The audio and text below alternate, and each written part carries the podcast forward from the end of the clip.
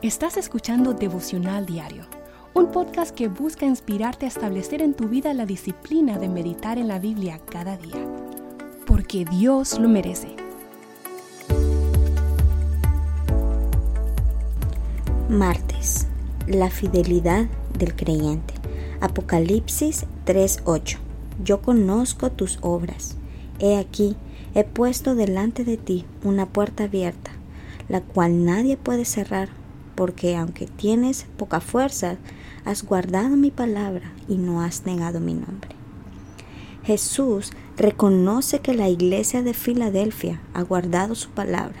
Él dice, ustedes han guardado mi palabra. Esto significa que se han mantenido en fe, creyendo, practicando y viviendo lo enseñado. No se han avergonzado de la palabra de Dios, esto era muy difícil debido al tiempo de persecución por el que estaban pasando. Ya vimos que en las otras iglesias que no lo estaban viviendo, por el contrario, estaban dando falsas enseñanzas, dando doctrinas de hombre, mas no las enseñanzas de Cristo. Pero esta iglesia estaba guardando su palabra en obediencia a Dios. Juan 6:63 dice, el Espíritu es el que da vida. La carne para nada aprovecha. Las palabras que yo os he hablado son espíritu y son vida.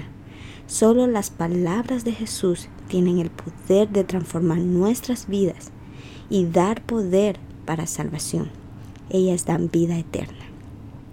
Vivir la palabra de Dios es evidencia de un creyente verdadero. En Juan 17:6 Jesús dice, han guardado tu palabra. Esto refiriéndose a sus hijos, sus escogidos. Sabemos que nuestra obediencia no es perfecta porque seguimos siendo pecadores, pero el anhelo de nuestro corazón como creyente es hacer lo posible para vivir conforme a lo que Dios nos dice en su palabra. Él cambia nuestros deseos y nos va santificando día a día. Cuando tenemos el anhelo de vivir lo que vamos aprendiendo de su palabra, podemos ver la obra de Dios en nuestras vidas, pues ese anhelo es motivo por el amor a Cristo, el cual a su vez es motivado por el poder que mora en nosotros, que es el Espíritu Santo. Juan 14, 23, 24 dice, Respondió Jesús y le dijo, El que me ama, mi palabra guardará, y mi Padre le amará, y vendremos a él, y haremos morada con él. El que no me ama, no guarda mi palabra, y la palabra que habéis oído no es mía, sino del Padre que me envió.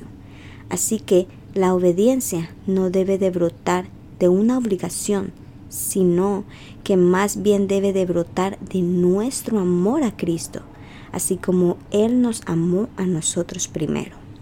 Al final del versículo vemos que Jesús le dice, y no has negado mi nombre. Los cristianos de Filadelfia se han mantenido fieles a reconocer a Jesús como Señor, aun cuando estaban siendo perseguidos por el gobierno romano. Se habían mantenido fieles a la palabra y al señorío de Cristo en sus vidas, aun ante la muerte.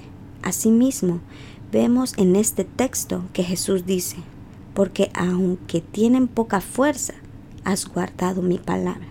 ¿Qué quiere decir esto? La iglesia de Sardis tiene gran fama, pero en realidad estaba muerta. Tal vez la iglesia de Filadelfia era muy pequeña, pero aún a pesar de eso dependía de Jesús.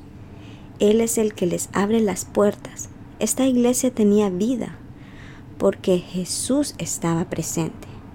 Qué interesante que muchas veces los cristianos queremos buscar el renombre y la fama en los medios humanos, tal como ser reconocidos e impactar al mundo, obtener peso en la cultura de una ciudad, buscar la gloria de este mundo, lejos de nuestra dependencia en Jesús.